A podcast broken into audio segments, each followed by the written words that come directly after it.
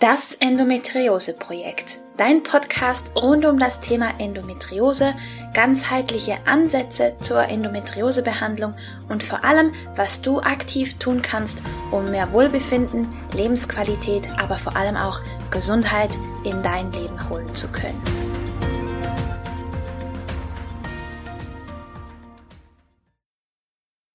Hallo und herzlich willkommen beim Das Endometriose Projekt.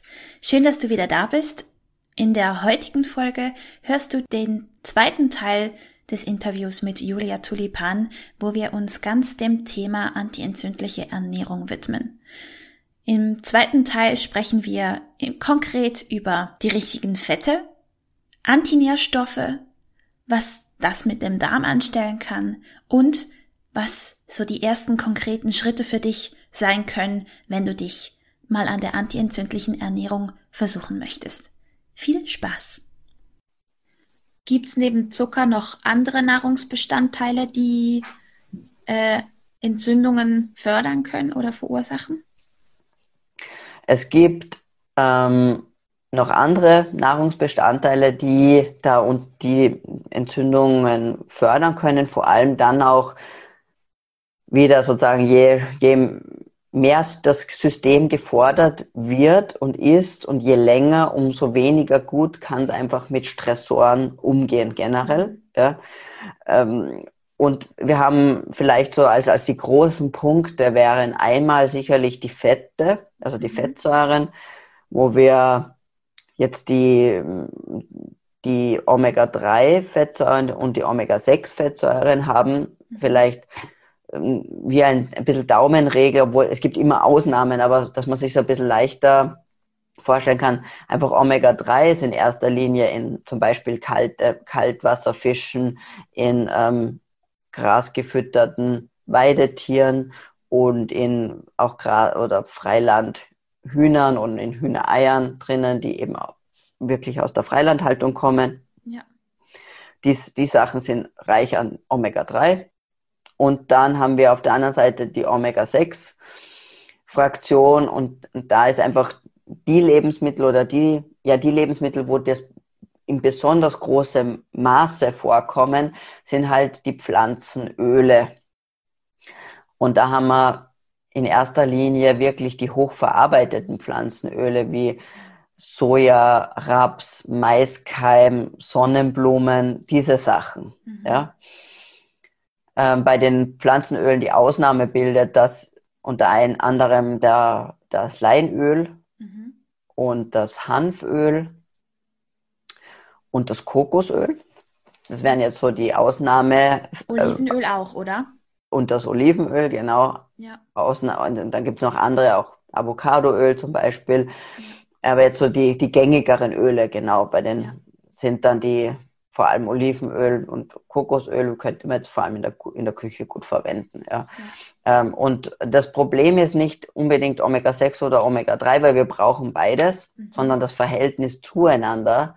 Und das sollte, also im idealsten Fall wäre es eins zu eins das Verhältnis. Ja, also wir brauchen diese Omega, diese Fettsäuren für viele Prozesse in unserem Körper. Und Entzündung ist ja auch ein ganz wichtiger Prozess, den brauche ich ja Mhm. Ohne Entzündung, das wäre schlecht, aber wir ziemlich schnell draufgehen. Ja.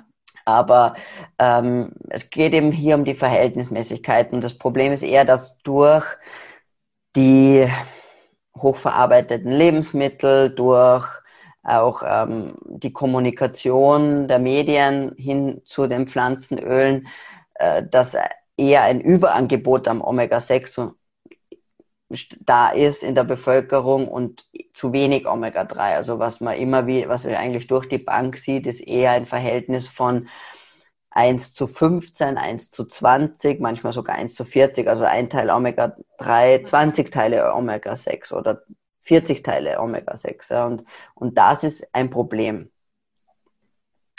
Und man muss sich auch fragen, wie der Evolution, seit wann können wir überhaupt Öle aus Saaten wie Sonnenblumen oder Raps überhaupt, in, überhaupt als Öl extrahieren. Und das ist, diese Technik ist sehr jung, erst etwa fünf, ja, in den 50er Jahren ist das entstanden. Das heißt, wie, soll, wie sollte ein Öl, das wir erst seit, weiß nicht, 60, 70 Jahren überhaupt kennen, in der Form, auf einmal ein wichtiger Part in unserer Ernährung sein und andere Öle oder andere Fette, die seit 2,5 Millionen Jahren Teil unserer Ernährung sind, sollten auf einmal schlecht für uns sein, wie ja. tierische Fette. Das macht halt keinen Sinn. Ja.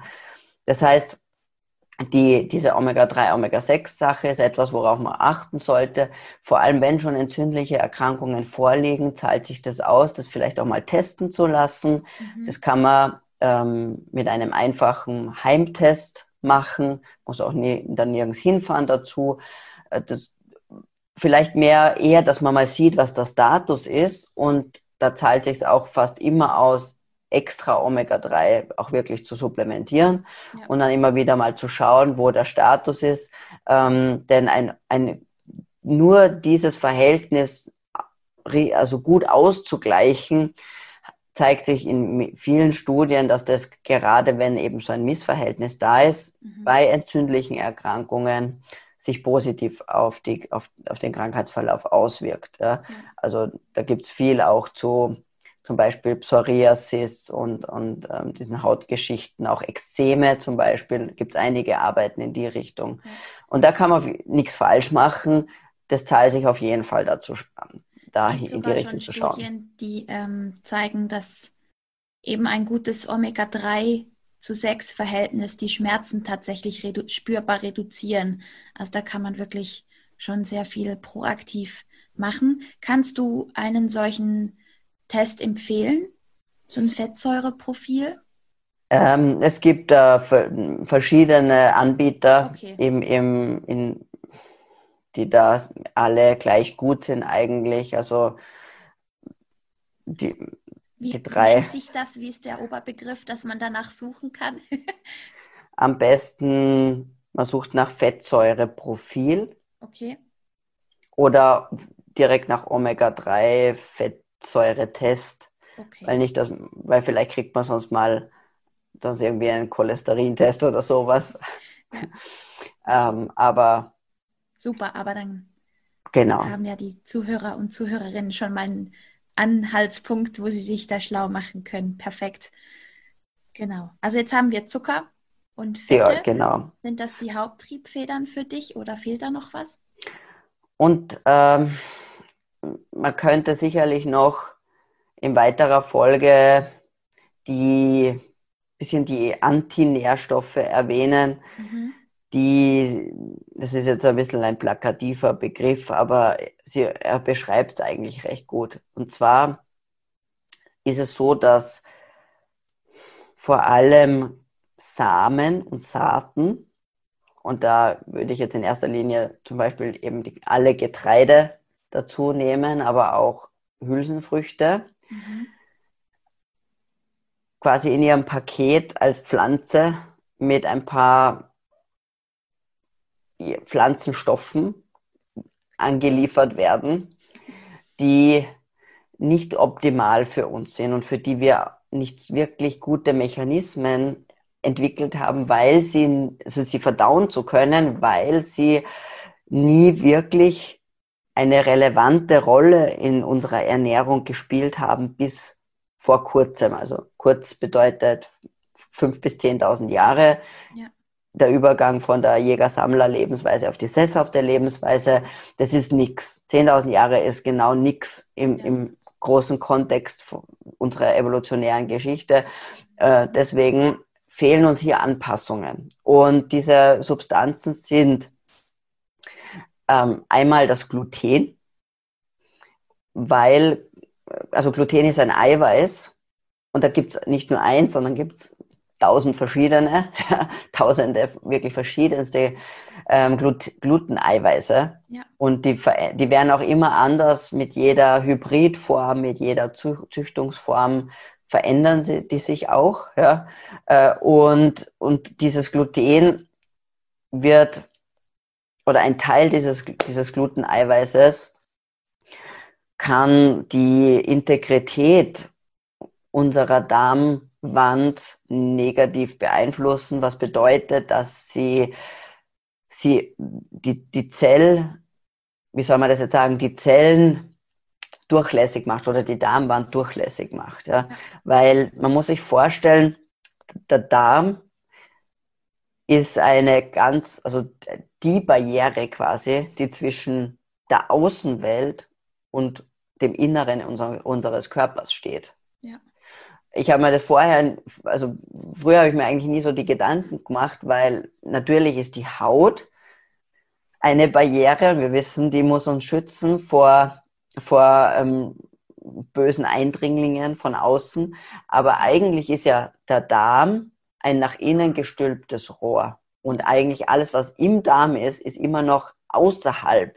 Es ist nicht in unserem Körper, also richtig im Körper drinnen. Ja.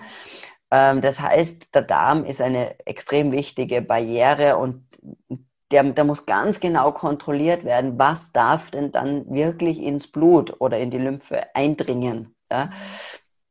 Und ähm, das Gluten veranlasst, dass diese Barriere geschwächt wird, dass die, dass die Abstände zwischen den Darmzellen sich öffnen und dann an Sachen durchkommen, die in dieser Form eigentlich nicht durchkommen sollten. Und damit, was passiert?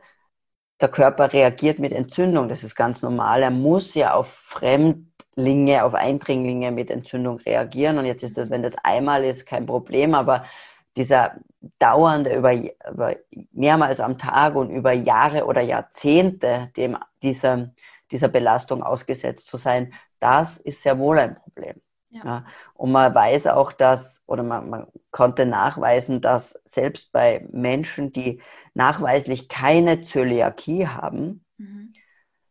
trotzdem an der Darmschleimhaut eine Entzündungsreaktion auf Gluten entsteht. Ja. ja?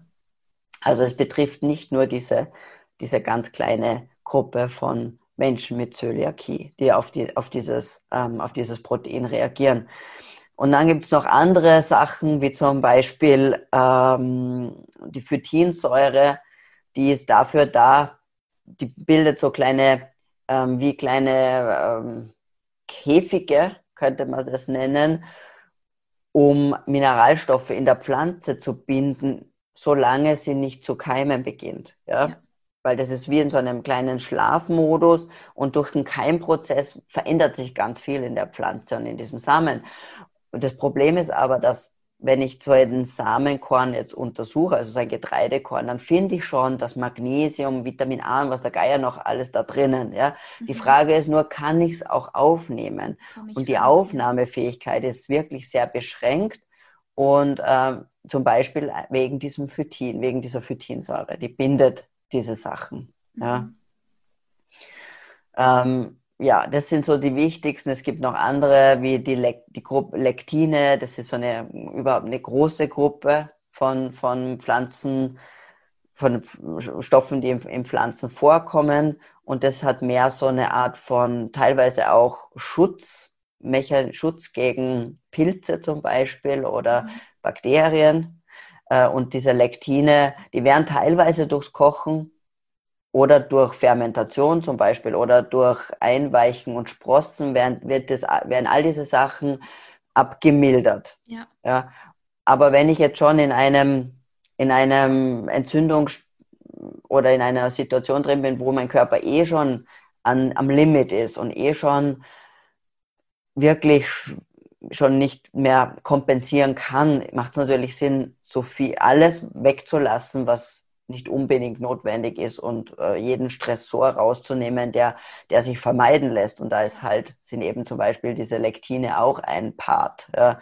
Und da weiß man, dass die die Eigenschaft haben, an sogenannte Glykoproteine zu binden. Und diese, und blöderweise ist die, die Schleimschicht, die unsere Darmwand bedeckt, besteht genau aus diesen Glykoproteinen. Also es ist eine Mischung aus Zuckern und Eiweißen. Ja. Und ähm, diese Lektine binden da dran und transportieren die quasi ab, ja.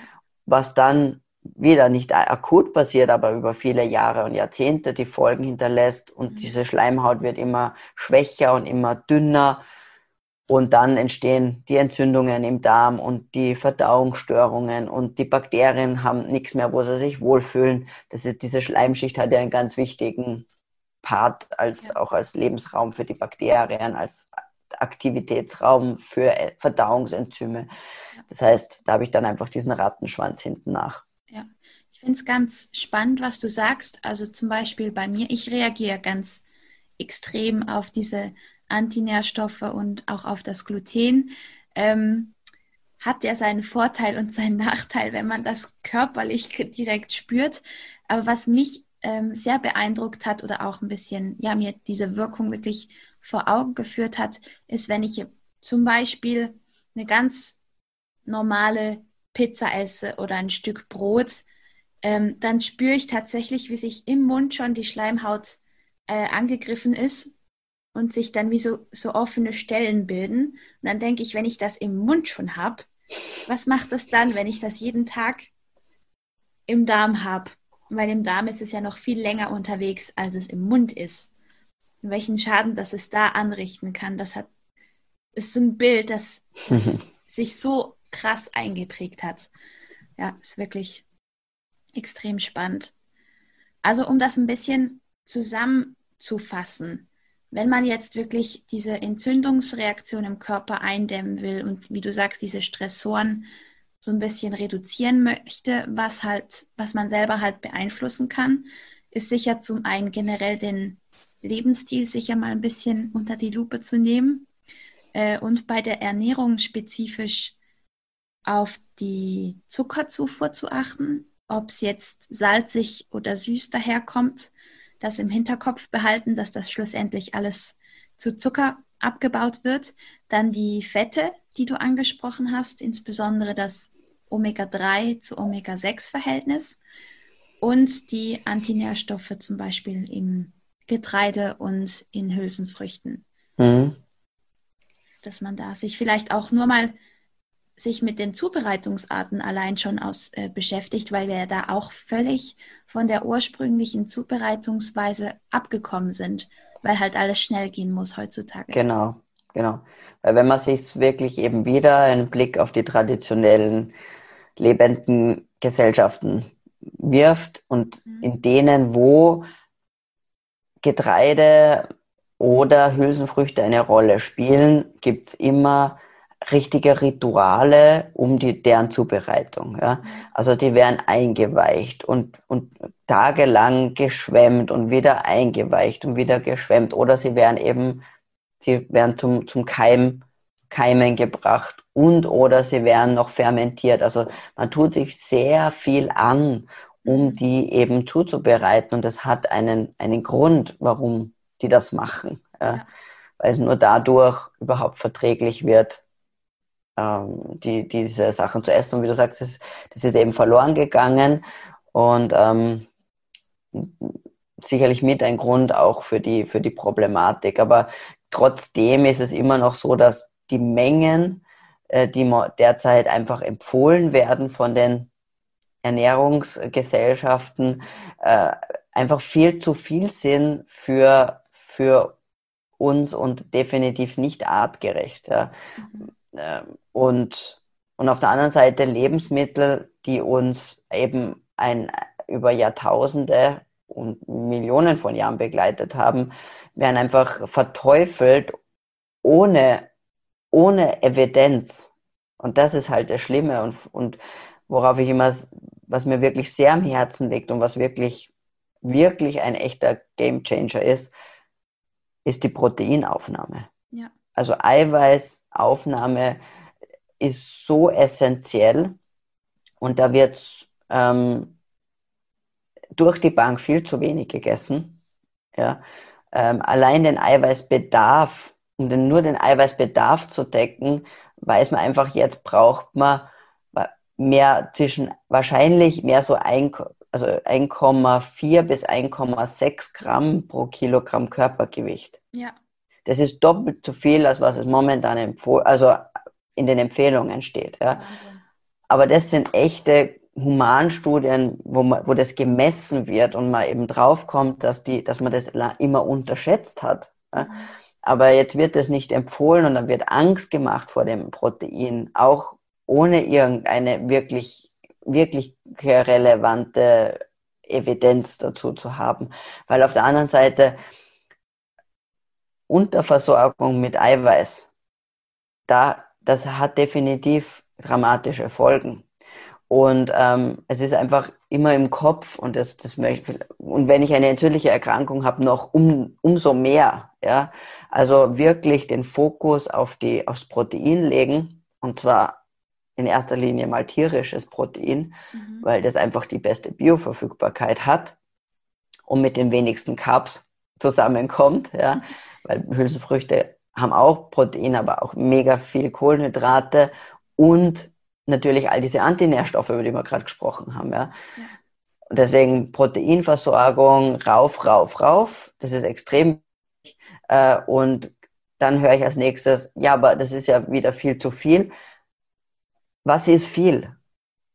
Entweder ist bedarfsgerecht oder ist nicht bedarfsgerecht. Also Bedarf, und wenn mein Bedarf bei 1,6 Gramm pro Kilogramm Körpergewicht liegt, dann ist das ja nicht viel, sondern es ist bedarfsgerecht. Ja?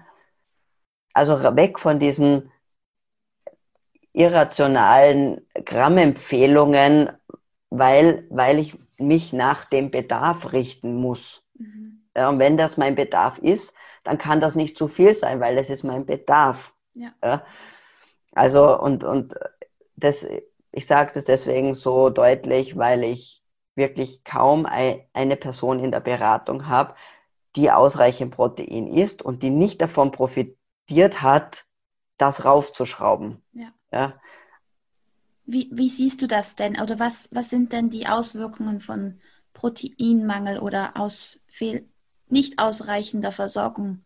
Woran erkennst das, du das oder was? Das kann sein, alles sein von Haarausfall über extreme trockene Haut, trockene Augen, Schlafstörungen, extreme Müdigkeit, die, die Fähigkeit, sich, zu, sich zu regenerieren, sehr extrem eingeschränkt. Ähm, so mal angefangen. Mhm. Äh, auch extreme, ähm, also auch mit auch, auch auf die Psyche kann sich das auswirken, weil wenn man einmal weiß, wofür ich Proteine brauche, nämlich für alles im Körper, wie soll ich Neurotransmitter machen, wenn ich die Baustoffe nicht habe. Ja? ja? Und, ähm, und so fängt es eben an. Also das heißt, es können äh, auch depressive Verstimmungen und Depre also depre depressive Verstimmungen sein. Sicherlich, wenn ich müde bin, wenn ich erschöpft bin, wenn ich mich nicht regenerieren kann, dass mir dann nicht psychisch blendend geht, ist irgendwo logisch. Ja. Ähm, all diese Dinge, aber auch Sachen wie starke Gelüste. Ja ähm, wenn ich mich quasi sage, ich, ich ernähre mich, ich habe Zucker raus und all diese die bösen Dinge rausgenommen, ähm, habe aber trotzdem Cravings, also richtige Verlangen nach Essen oder bin ständig auf der Suche. Ich habe mhm. gerade gegessen und renne schon wieder zum Kühlschrank, weil ich irgendwie ja nicht zufrieden bin. Nicht ja. zufrieden bin, genau. Ja. Dann ist das ganz oft eben auch, kann das auch ein, ein Zeichen vom von Eiweißmangel sein. Okay. Ähm, das ist jetzt jede Menge Input. Was äh, würdest du empfehlen? Wo sollen die Leute anfangen? Oder gibt es was, was du, so ein Standardprozedere oder so, was du den Leuten ans Herz legen kannst? Ähm, ich würde einfach damit anfangen, mal die offensichtlichen Zuckersachen natürlich wegzulassen. Mhm. Ja, also wirklich süße Getränke ähm, Smoothies aus, aus Obst, ähm, Obstsäfte, aber auch, auch gekaufte Gemüsesäfte. Also wirklich alles, was, was, man süß, was süß ist und was man trinken kann, einmal generell raus. Mhm. Ja.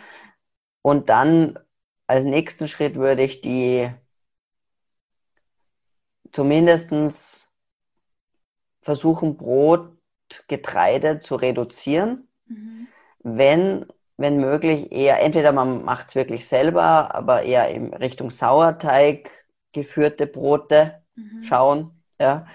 Ähm, wenn man dann noch einen Schritt weitergehen möchte, einmal wirklich für einige Wochen die Getreide rausnehmen aus der Ernährung. Ja.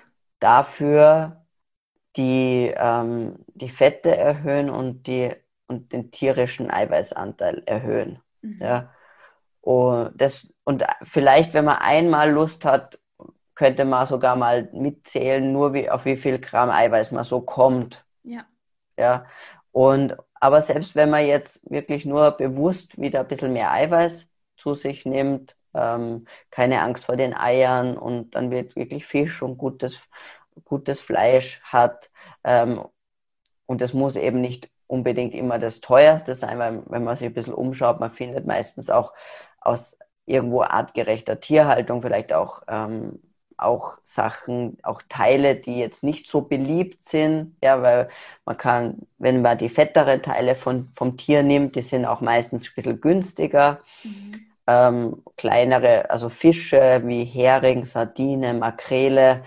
Das sind super Fische, weil sie nicht aus, aus, aus, der, aus einer Aquakultur kommen, weil sie nicht in ihrem Bestand ähm, be, gefährdet sind und dementsprechend auch äh, gut von der Zusammensetzung her sind. Ja. Ähm, mehr den Fokus auf grüne Gemüse legen, äh, vorsichtig eher mit, mit, den, mit allem, was süß schmeckt, auch beim Gemüse. Das ist immer so ein Hinweis. Ja.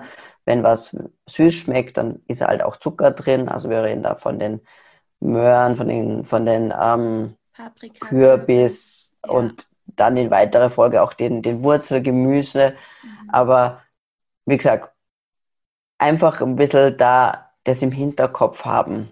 Und ähm, dann ist man schon einfach, und dann nicht, nicht, zu, nicht sparsam mit den Fetten, also einfach eine, das Gemüse auch gut in Butter schwenken oder einen schönen Schuss Olivenöl drüber geben. Mhm. Und dann ist man eigentlich schon gut aufgestellt. Ja.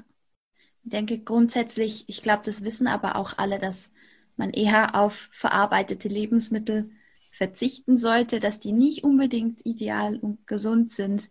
Aber ich glaube, das können sich die meisten hoffentlich vorstellen und halt eben, ja. was die Oma noch kannte an Lebensmitteln oder eben was, was halt wirklich von der Natur geschaffen wurde. Was artgerecht für die Tiere ist, ist dann auch wieder artgerecht für uns, beziehungsweise je artgerechter die Tiere gehalten werden, desto artgerechter ja. ist es dann auch für uns. Genau. Ein bisschen vorsichtig mit, mit Obst sein, ja. weil, weil halt das Obst als besondere, sozusagen als Sonderform irgendwo auch darauf selektiert wurde, sehr viel Zucker zu enthalten und wenig Faserstoffe mhm. oder wenig sauer, saure Anteile.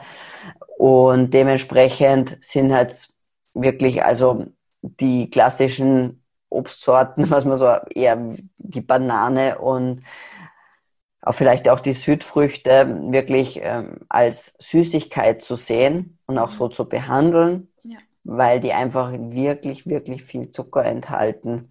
Äh, und deswegen Gemüse ist das bessere Obst. Äh, und Obst und Gemüse ist nicht die gleiche Gruppe, auch wenn es immer in einem Atemzug genannt wird. Ja. Also wirklich Gemüse, Obst.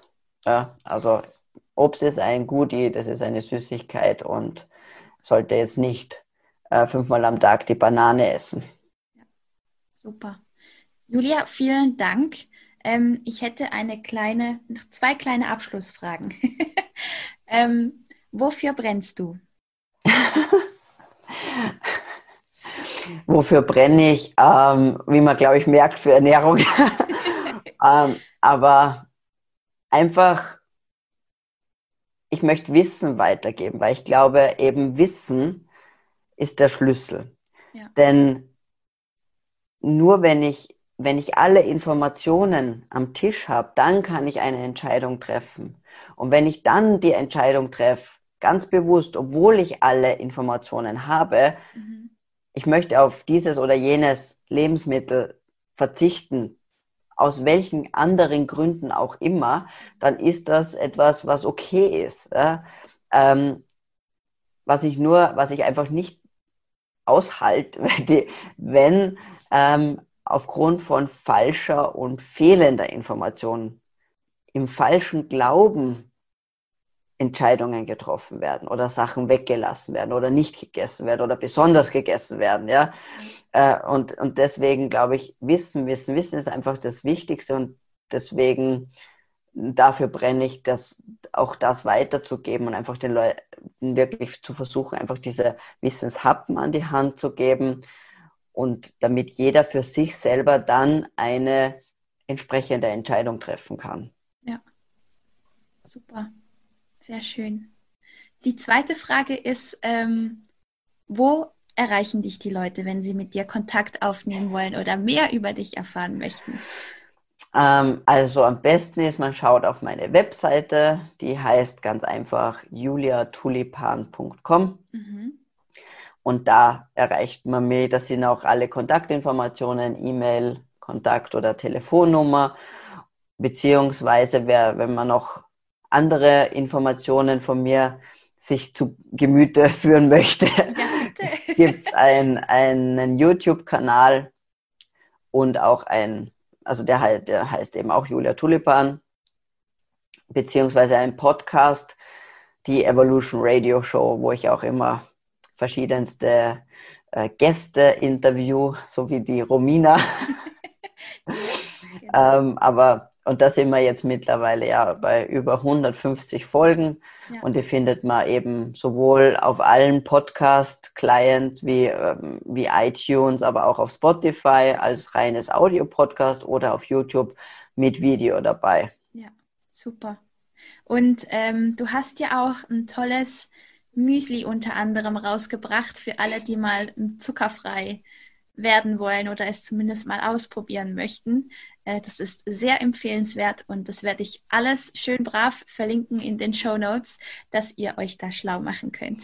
Ja, danke, danke. Julia, ja, das gehört ein bisschen mit dazu, zu der Mission, den Einstieg ins zuckerfreie Leben zumindest so einfach wie möglich zu machen. Seines Wissen und natürlich helfen halt dann die ein oder anderen Produkte auch dabei, weil es halt leichter, einfach was auszutauschen, als einfach wegzulassen. Ja, auf alle Fälle. Vielen, vielen Dank, Julia, für dein Wissen und für deine Zeit. Ich weiß das wahnsinnig zu schätzen und ja, vielen, vielen Dank, dass du da warst. Vielen herzlichen Dank nochmal für die Einladung. Es war mir eine Freude. Ähm, jederzeit wieder und gerne. Darauf werde ich vielleicht zurückkommen. Vielen, vielen Dank.